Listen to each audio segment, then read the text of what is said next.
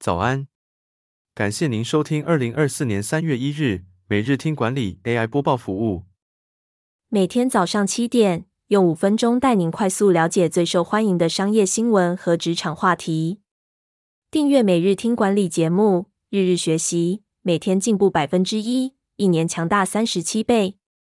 现在加入 Apple Podcast 付费订阅，每天不用五块钱，天天为你导读一本商管好书，实用技巧随学即用。首则文章是：一百一十二年度四大国营事业招考人员放榜，录取率多少？起薪多少？经济部公布了台糖、台电、中油和台水等四大国营事业机构的新进人员甄试录取名单。总共有一千三百八十七人录取，录取率约百分之十点三二。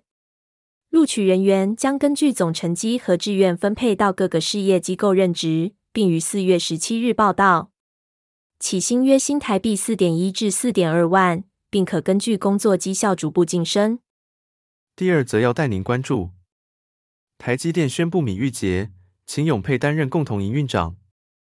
台积电召开临时董事会。宣布任命米玉杰和秦永佩为执行副总经理及共同营运长，并采用双手掌制。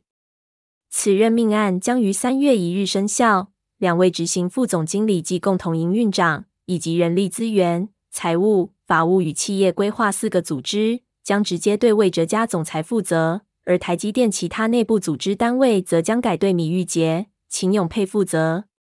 双手掌制的好处是避免单一 CEO 变动对公司运作的影响，并结合双方的专业资源，带来更大效益。然而，两位领导者需要明确分工，尊重彼此的专业和领导权，并能接受反对意见，确保目标是为了公司的成功，而非个人利益。第三则新闻是：三月新制来了，公费流感疫苗开放接种，三医院看病变贵。酒驾重考驾照变严格。随着三月到来，政府宣布了一系列新制，包括公费流感疫苗开放施打、三间医院的急诊和门诊费用调涨、酒驾重考驾照变严格，以及鼓励妇女再就业的奖励计划。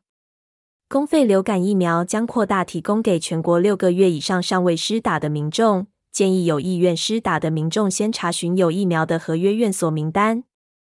台北慈济医院。卫福部双和医院、新竹台大分院、新竹医院等三间医院的门诊费用将从两百四十元调涨至四百二十元，急诊费用则从四百元调涨至七百五十元。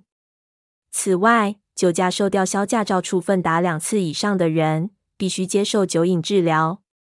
最后，鼓励妇女在就业的计划中，妇女可以申请自主训练奖励金，最高可领取三万元。最后带您关注：苹果不做电动车了，十年计划喊卡，工程师恐被裁。接下来将汇聚人工智慧领域。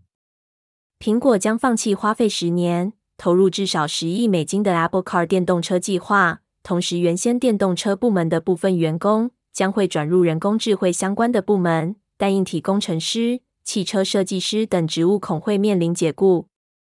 苹果 CEO 库克在年度股东大会上表示，将于二零二四年稍晚公布更多关于使用生成式 AI 的计划。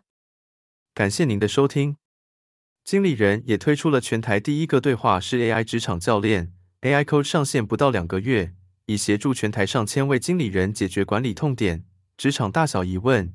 期待您至经理人网站免费加入会员，无限提问。